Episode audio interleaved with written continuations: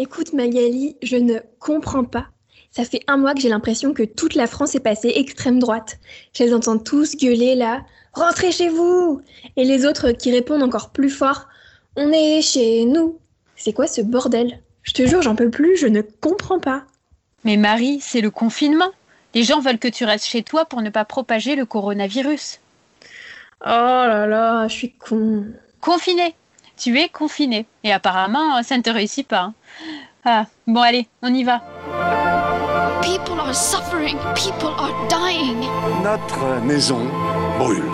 We are in the beginning of a mass extinction. Et nous regardons ailleurs. And all you can talk about is money. Vous pensez qu'on pourra acheter une nouvelle planète avec de l'argent? Je crois que l'essentiel de ce qui est proposé aujourd'hui relève de la bouffonnerie. How dare you?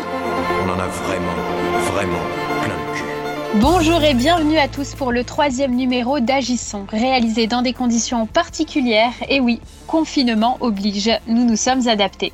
Chacun chez soi et grâce à des outils collaboratifs, nous vous avons préparé une émission qui, nous l'espérons, pourra vous apporter quelques clés pour comprendre la situation quand même très étrange dans laquelle nous nous trouvons. Et c'est parti pour le programme. Alors d'abord, on va vous... Non mais on ne va nulle part, on est confiné. Ah Bon alors, on ne va pas vous parler des eaux claires de Venise et des dauphins dans la Deule.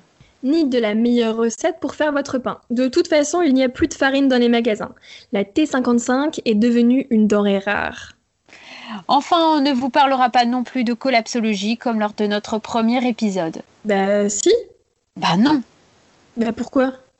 Eh bien parce que qui dit collapsologie dit effondrement d'un système et euh, bon, ce n'est pas tout à fait le cas. Ou peut-être que si en fait. Bon, on ne le saura qu'après, avec du recul. Et du coup, la suite? Alors, euh, la suite, Magazine Écolo oblige, nous parlerons des causes environnementales du Covid-19 et autres virus qui nous viennent de nos amis les bêtes. On enchaînera avec Maxence qui nous a concocté une fiction survivaliste, suivie par une chronique de Pauline qui nous parlera de son confinement, mais surtout de celui des autres. Pour continuer, Manon vous- nous proposera une série dramatico-comique sur le sujet qui effraie le plus les Français, l'approvisionnement. Et enfin, Mathilde parlera des conséquences du coronavirus, ou plutôt du confinement. Bon, L'un ne va plus sans l'autre désormais. Vous écoutez Agissons sur RPL Radio. Agissons. Agissons, agissons, agissons. Et c'est donc le pangolin qui nous a refilé cette merde. Mais est-ce vraiment sa faute? Thomas, tu as un avis sur la question? Le coronavirus est une zoonose. C'est un virus qui a été transmis de l'animal à l'humain. Pour mieux comprendre comment un tel virus peut se transmettre, remontons le cours de l'histoire. La période néolithique, qui débute vers moins 8000 avant Jésus-Christ, est marquée par une explosion des zoonoses. C'est en grande partie dû à la concentration d'animaux et d'humains, résultat de la sédentarisation. C'est à cette période que des maladies que l'on connaît encore aujourd'hui apparaissent. La rougeole vient des bovins, la variole des chameaux, la grippe d'oiseaux aquatiques, la rage des canidés et la peste des rongeurs.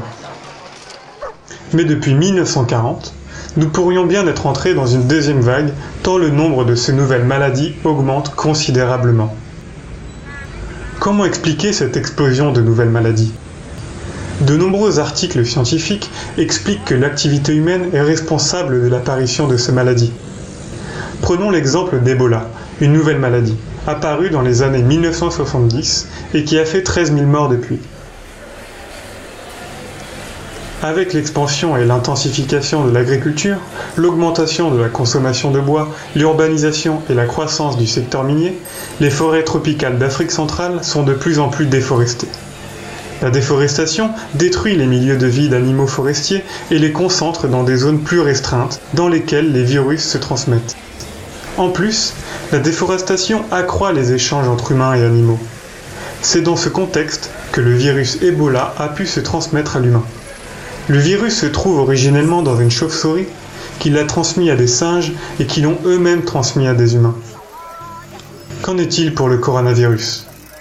L'épidémie de SRAS qui a touché l'Asie du Sud-Est entre 2002 et 2004 peut nous éclairer sur notre situation actuelle. L'Asie du Sud-Est est une des régions où la déforestation est la plus intensive, 30% de la surface forestière a été détruite depuis 1980. En même temps, la surface agricole explosait.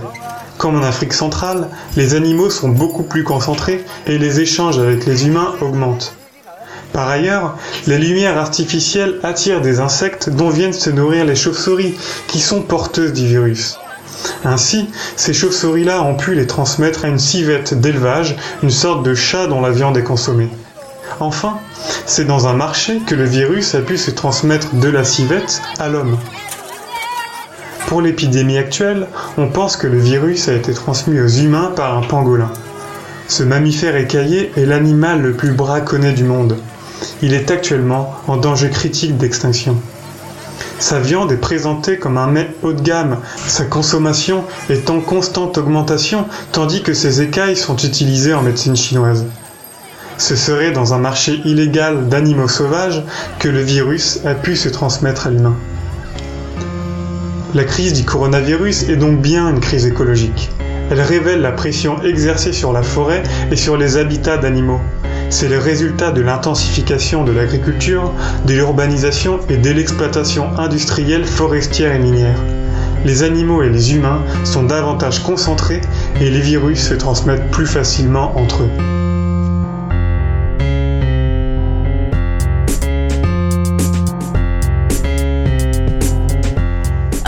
Tous et tous pour un.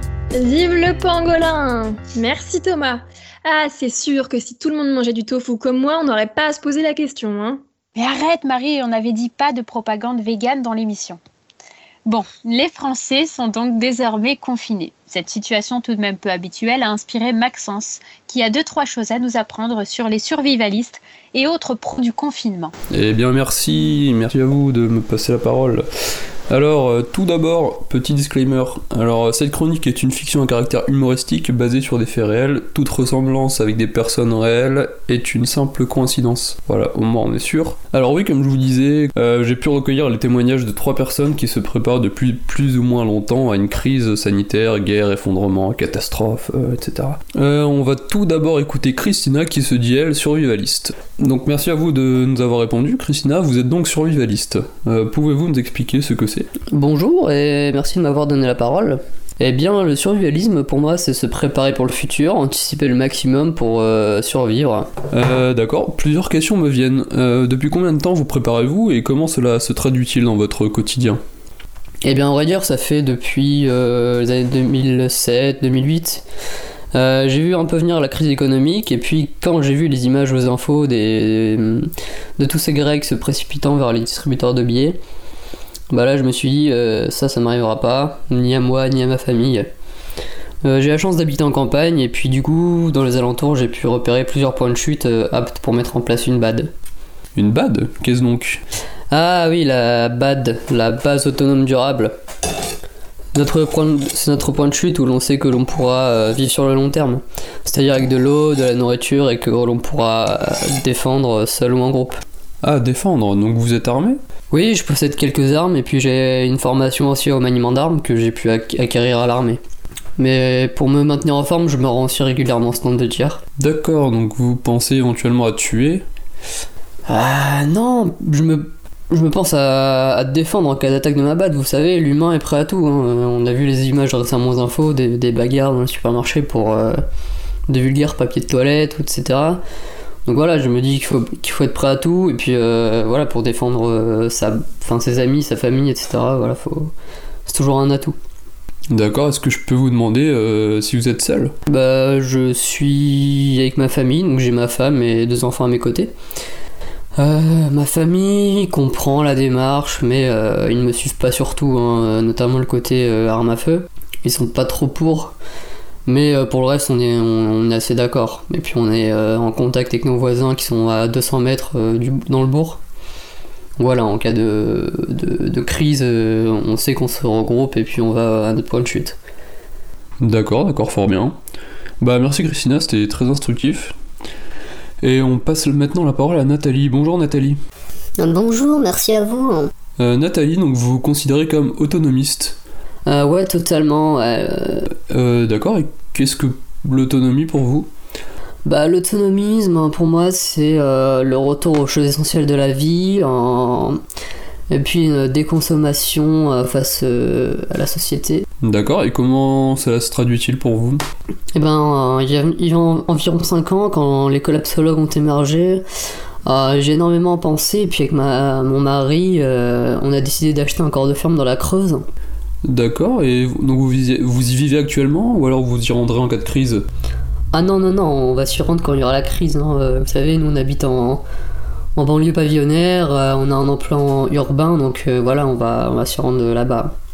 D'accord, et donc est-ce que vous connaissez le survivalisme et pour vous, quelle différence y a-t-il avec ce courant? Ah oui, on connaît le survivalisme.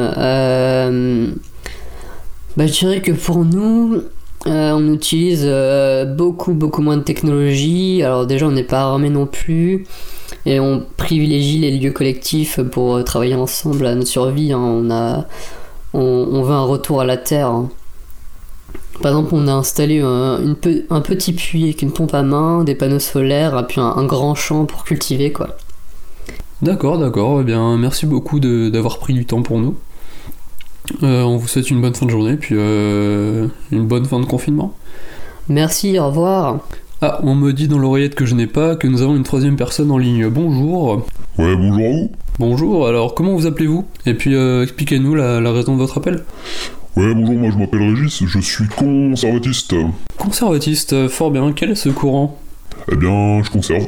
Je conserve des conserves, je conserve des bocaux, je conserve des pâtes, je conserve du riz, je conserve du papier toilette, je conserve de l'eau, et je conserve euh, bah, tout ce qui sert à survivre. D'accord, d'accord, très bien. Euh, depuis quand faites-vous cela? Eh ben, depuis un mois. Ah d'accord, donc vous faites cela depuis à peu près l'arrivée du Covid-19 en France, c'est ça?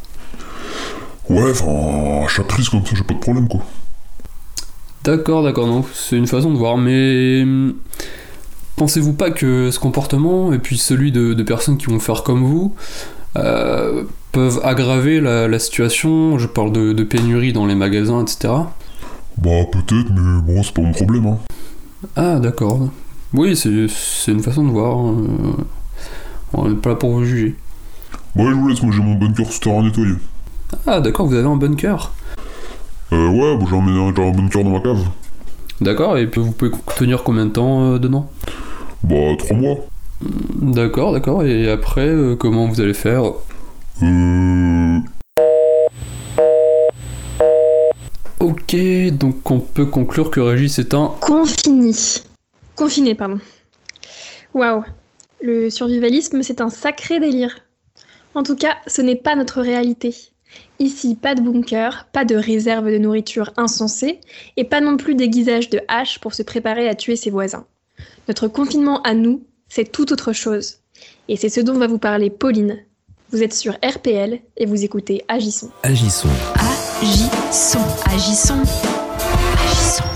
Au soleil et sur ma terrasse de 40 mètres carrés, chaque matin, je bois mon café au son des cuicuis des oiseaux.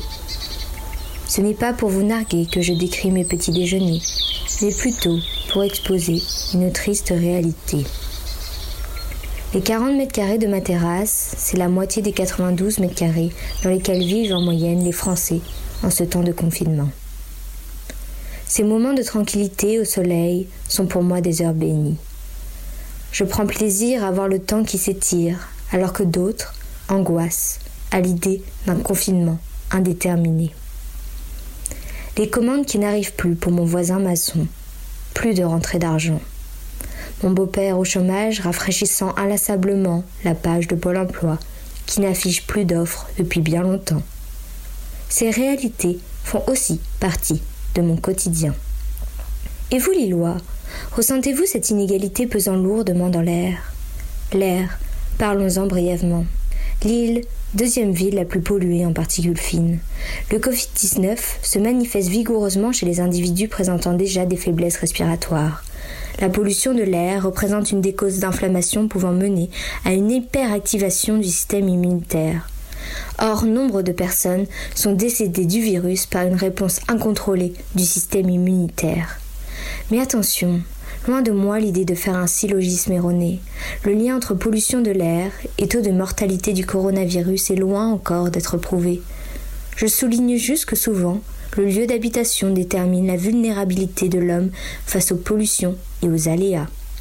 Justice sociale et justice environnementale sont étroitement imbriquées. Mais il y a sans doute des inégalités plus perceptibles dans votre quotidien. Peut-être êtes-vous encore obligé de travailler et de vous exposer aux dangers, comme un tiers des Français qui se rendent au moins une fois par semaine sur leur lieu de travail. Peut-être vous sentez-vous étouffé dans votre petit appartement en centre-ville. Vous enviez ces gens dans leur maison secondaire à l'île de Ré, où le confinement ressemble davantage à des vacances. Peut-être aussi que le télétravail vous rend fou, sans parler de vos enfants si vous en avez, dans les pattes, à longueur de journée. Allez vous faire cuire des pattes Avez-vous envie de crier? Ah, ces petits monstres bruyants Dans une société marquée par des inégalités profondes, même eux en font les frais. C'est ce que nous explique Madame Lecrène, assistante sociale dans la protection de l'enfance. Face au devoir, les parents sont souvent perdus. Bah oui, les inégalités se portent sur euh, en fait un petit peu les, l'aptitude des parents à pouvoir euh, faire les devoirs, déjà à pouvoir avoir un imprimante pour euh, pouvoir éditer les, cours qu'ils reçoivent et puis ensuite pouvoir aussi aider leurs enfants effectivement. Et notamment, euh, il y a des parents qui euh, peuvent euh, comprendre l'écrit mais ne peuvent pas, sont pas à même de pouvoir raconter des histoires aux enfants. Donc même pour des tout petits, ça peut poser aussi des soucis. Et puis des devoirs qu'ils ne peuvent pas forcément comprendre. Si je prends un enfant au primaire, parfois il y a des tables de multiplication, les parents eux-mêmes ont des difficultés à les faire. La situation de confinement aggrave aussi les violences au sein des familles. Oui, c'est la vigilance des acteurs sociaux de faire en sorte que tout se passe euh, comme il faut au domicile. Donc ça nécessite de faire du préventif, les contacter très régulièrement pour s'assurer que la situation à domicile semble apaisée.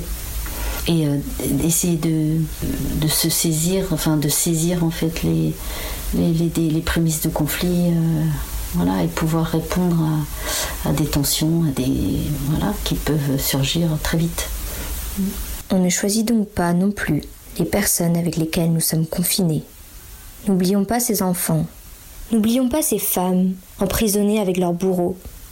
N'oublions pas Paul sans emploi, sans femme, sans personne, mais avec la solitude. Alors oui, nous pouvons l'affirmer. Le confinement rime avec inégalité et même les appuie douloureusement. La plaie est ouverte. La qualité de la vie est supérieure à l'économie. Aujourd'hui, c'est un constat, sans réponse. Une société sans mots, face à vos mots. Une chronique hurlante de vérité, hélas. Alors d'ailleurs, je me permets de rebondir sur un petit point de la chronique. Il y a des études hein, qui ont bien montré qu'en fragilisant les voies respiratoires, la pollution de l'air en particules rend les habitants des zones polluées plus exposés face au Covid-19. En revanche, il n'y a pas de lien avec sa propagation, comme ce qu'on a pu entendre parfois dans les médias. Et si ces questions vous intéressent, vous pouvez aller faire un tour sur le site datmo-hdf.fr. Bon, allez, pause musicale. En hommage à son talent, on vous propose Africa Boogie de Manu Dibango.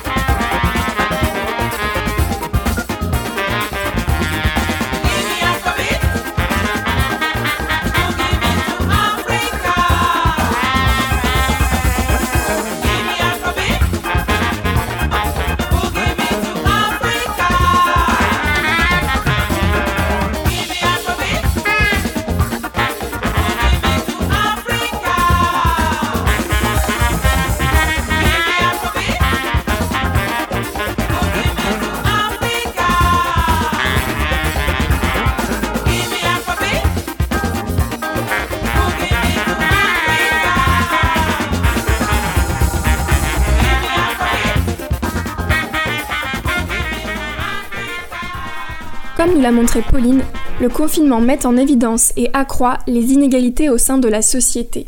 Aussi, la crise sanitaire que nous traversons a profondément bouleversé nos habitudes de consommation. Et oui, si on ne peut plus aller manger une bonne frite à la guinguette du coin, ni se faire un bon restaurant des familles, on peut néanmoins toujours aller faire ses courses. Encore heureux, vous me direz. Mais est-ce qu'en décidant de fermer les marchés du jour au lendemain, le gouvernement a pensé à la survie des producteurs locaux? Hein? C'est le moment de découvrir la nouvelle série dramatique Bouffe ton confinement. Manon, on t'écoute. Saison 1, épisode 1, la fermeture des marchés. Un peu comme dans un épisode de La Savante écarlate, une des seules sorties autorisées en cette période de confinement, c'est aller faire ses courses. Muni de ton attestation de déplacement dérogatoire, il te faut cocher la case, je cite, déplacement pour effectuer des achats de première nécessité dans des établissements dont les activités demeurent autorisées. Si tu ne veux pas te retrouver dans l'illégalité. Mais voilà que, attention, élément déclencheur de notre série à suspense, monsieur Édouard Philippe annonce le 23 mars 2020 le renforcement des règles de confinement et donc la fermeture de nos marchés, de certains commerces de proximité et même des AMAP. Le seul lieu où tu pourras te rendre pour acheter tes denrées alimentaires restera donc les supermarchés, ces grandes surfaces de consommation que nous les écolos on aime tant. Lol. Alors bien sûr, on a entendu des Oh mais oui, je comprends le gouvernement. Imaginez le marché de Boisem et tous ces gens qui s'y bousculent. Pour réduire la promiscuité, c'est une mesure qu'il fallait prendre. Oui mais, ma petite dame, certains marchés avaient déjà commencé à s'organiser différemment pour respecter les gestes barrières. Et puis surtout, rien ne justifie que les supermarchés soient plus protecteurs contre le virus que les circuits de vente directe. Imaginez, Pierre, qui a été forcé par sa meuf d'aller faire les courses car elle a les symptômes du Covid. Il a sûrement touché tous les paquets de céréales avant de choisir le bon, y laissant ainsi ses microbes sur toutes les boîtes. Pour certains, cette décision ne fait que renforcer le traitement inéquitable entre les paysans vendant leurs produits en direct et le temple de la grande distribution. Et ils ont bien raison. Saison 1, épisode 2, les dérogations. Ce que l'épisode 1 a le gouvernement a oublié de nous dire, c'est Attendez, attendez, avant de monter sur vos grands chevaux, on a prévu des dérogations. Ah bah merci le gouvernement, heureusement que vous êtes là.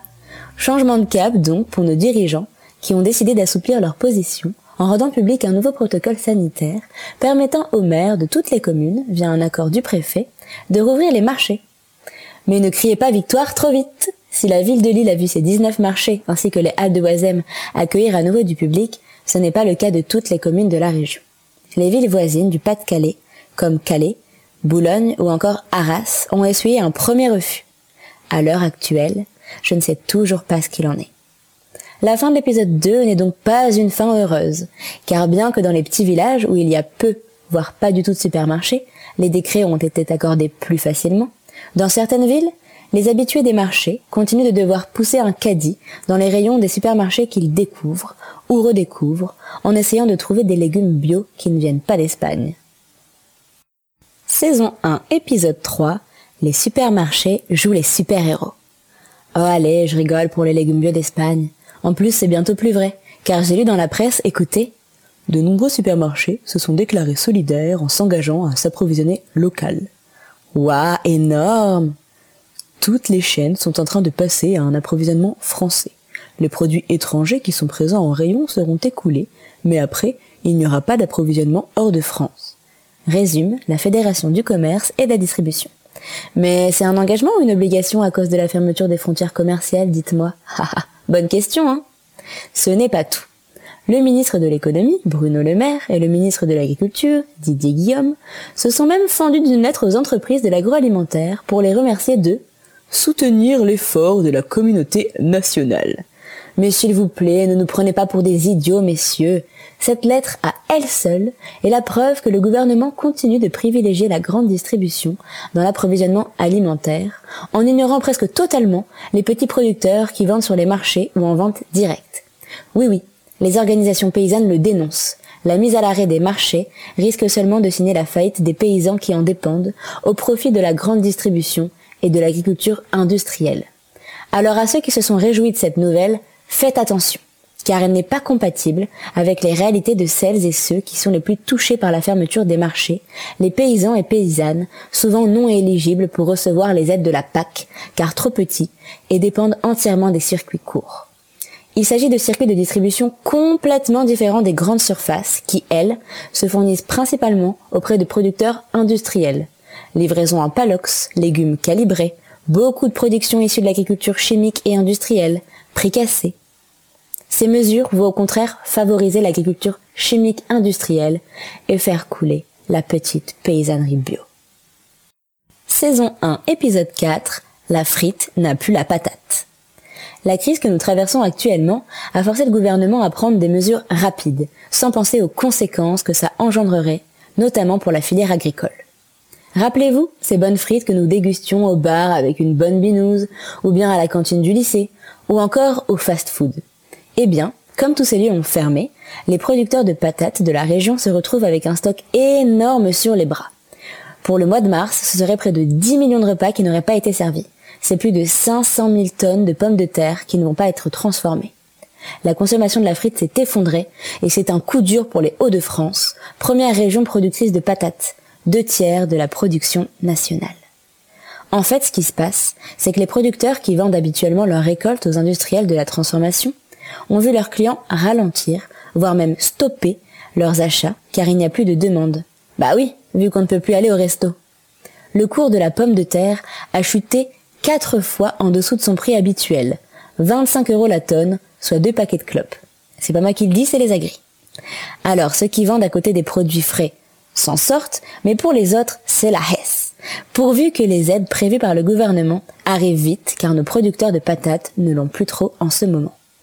Et puis, c'est un enjeu majeur pour l'économie du pays, car nous sommes le premier pays exportateur de pommes de terre. Alors Manu, c'est quoi la solution saison 1, épisode 5, mais la filière s'organise. Bon, aussi pessimiste que cette série puisse être, l'épisode 5, le dernier de la saison, est quant à lui un peu plus encourageant. Bah oui, cette crise a fait monter des élans de solidarité chez les Français, pour aider la filière agricole, et ça, ça fait plaisir à voir, putain. Comme si Agissons allait vous diffuser une série qui finit mal. C'est vraiment mal nous connaître. On a donc vu des volontaires se proposer pour aider les agriculteurs dans les champs.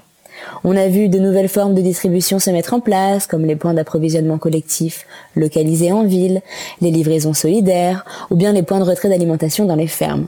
Alors vous me direz, ben, ça existait déjà tout ça. Oui, parce que nous, écologistes aguerris, on s'y intéressait déjà.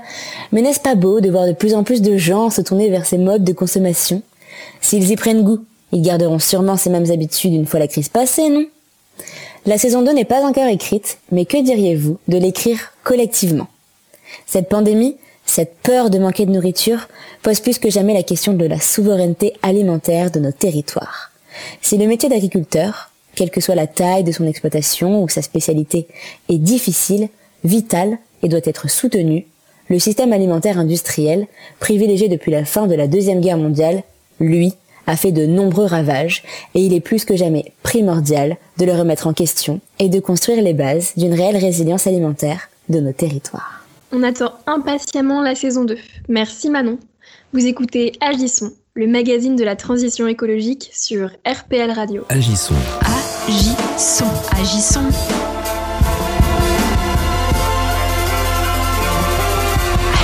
le magazine de la transition écologique. Le confinement voit donc se créer des liens de solidarité et souligne plus que jamais l'intérêt du local et des circuits courts. De belles initiatives citoyennes se mettent en place. Bref, le confinement nous fait nous adapter et parfois même nous transformer un peu. Dans tous les cas, il pose un bon nombre de questions, mais l'ultime interrogation porte sur les bouleversements dont il sera responsable. Et oui, quid des conséquences environnementales du Covid et du confinement qui nous impose? Allez, on va se mettre dans l'ambiance. Chut, écoutez, vous entendez?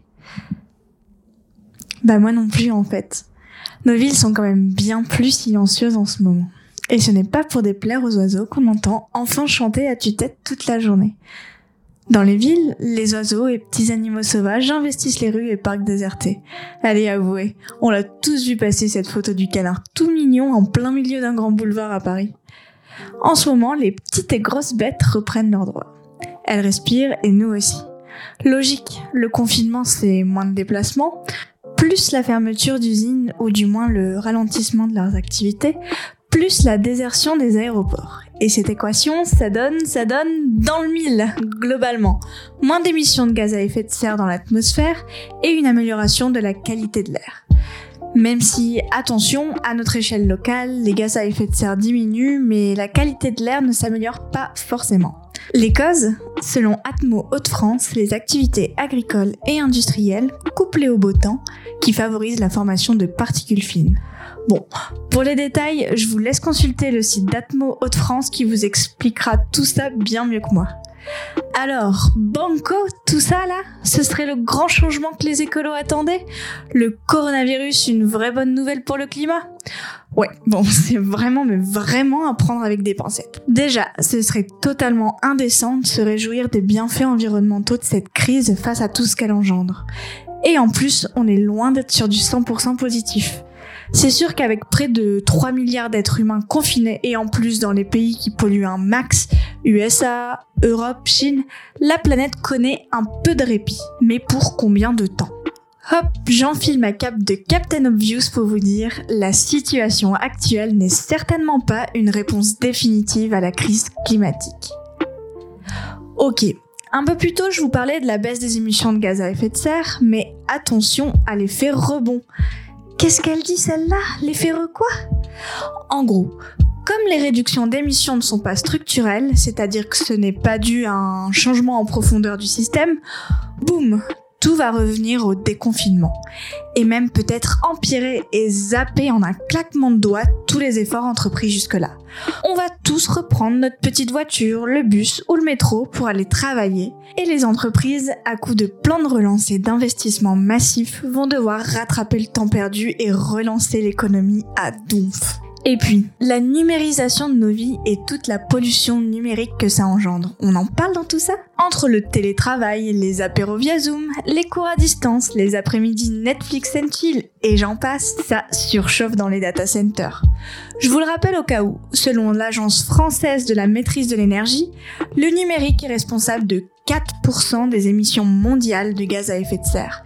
Et la forte augmentation des usages laisse présager un doublement de cette empreinte carbone d'ici 2025.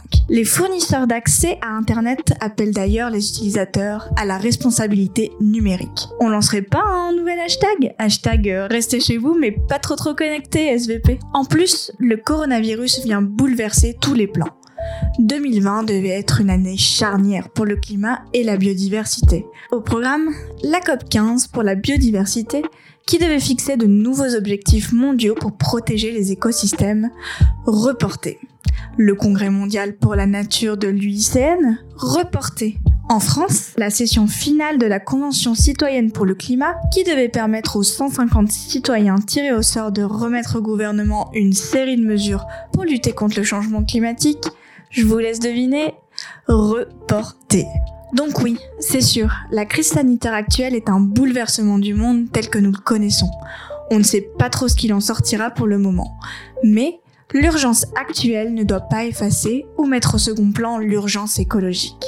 Et surtout, la sortie de la crise ne doit pas se faire au détriment de l'environnement et du climat, à grand renfort d'énergie fossile pour relancer l'économie. Alors, profitons de cette crise pour préparer le fameux jour d'après qui est sur toutes les lèvres en ce moment. Un après qui, on l'espère, se fera dans une société plus résiliente, sobre en carbone et juste. Tout dépend de chacun et de chacune d'entre nous. Il est possible de construire un avenir vivable et désirable si nous nous mobilisons massivement dès maintenant et seulement à cette condition. Merci Mathilde. Ah, le jour d'après, va vaste sujet qui est désormais sur toutes les lèvres d'ailleurs. Oui, parce que comme nous l'avons vu tout au long de cette émission, ce Covid-19 a mis en lumière les vulnérabilités de notre société. Pour ceux qui avaient besoin qu'on leur mette le nez dessus, c'est chose faite. On l'a compris, reconstruire pareil ne serait ni plus ni moins que dérouler le tapis rouge à une prochaine crise. Alors, comment on fait? Eh bien, certains se sont déjà mis au travail euh, pour porter les idées clamées depuis des années par des citoyens bien éclairés dans les hautes sphères de l'État.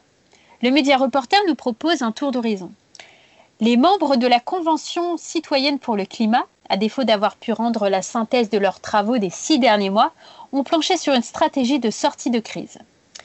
Inspirée, euh, une soixantaine de parlementaires de tous bords proposent une, une, plateforme pour recueillir les idées des citoyens et associations et en tirer des propositions. Vous avez jusqu'au 3 mai pour y participer sur lejourdaprès.parlement-ouvert.fr. Mais nos fameux éclairés qu'on prenait pour des illuminés il n'y a pas si longtemps n'ont pas attendu qu'on daigne leur tendre une oreille et se sont organisés. Plus jamais ça, c'est le nom de la pétition que lancent 16 associations et syndicats pour un jour d'après écologique, féministe et social. Euh, mais aussi plusieurs associations dont la Croix-Rouge se sont réunies pour créer un festival où 250 personnalités, euh, citoyens, citoyennes engagés, scientifiques, artistes, soignants, intellectuels, se sont exprimés. Désormais, euh, elles appellent chacun à répondre à la question Crise Covid, comment inventer tous ensemble le monde après sur www.mec.org. Et si vous manquez d'idées pour vous exprimer ou simplement pour euh, refaire le monde hein, autour de votre prochaine apéro Skype, vous pouvez vous inspirer du rapport de Réseau Action Climat. Globalement, on y parle d'une sortie de crise cohérente avec une nouvelle trajectoire écologique et sociale. Relocalisation, suppression des avantages fiscaux, etc. Bon alors et toi Marie, qu'est-ce que tu en penses de tout ça? Je crois que tu as préparé quelques mots sur ce sujet. Ouais, Magali, tu sais, euh, moi cet après, j'ai l'impression de m'y préparer depuis déjà longtemps et de l'attendre en vain. Est-ce qu'il m'aurait posé un lapin? Pourtant, euh, je l'espère encore. Et même parfois, je l'aperçois. Car au fond, cet après, c'est déjà mon quotidien. De la sobriété, de la solidarité dans mon quartier, des initiatives locales et des réunions pour s'organiser. On réinvente déjà tous ensemble notre société et nos pratiques, à notre échelle. On se sent vivant. Mais parfois aussi la colère prend le dessus, car cela ne suffit pas. Les inégalités continuent de se creuser. Ceux qui refusent de changer de modèle, on est nombreux à essayer de les secouer, de les mettre face à leurs contradictions. Leurs intérêts financiers et politiques sont prioritaires sur tout, sur la vie, la joie et la dignité. Ils semblent avoir fait sécession. Cette crise ne leur fera pas lâcher l'affaire. Le monde d'hier, celui d'aujourd'hui, euh, celui d'après, et chacun ses partisans pour défendre, le, sien.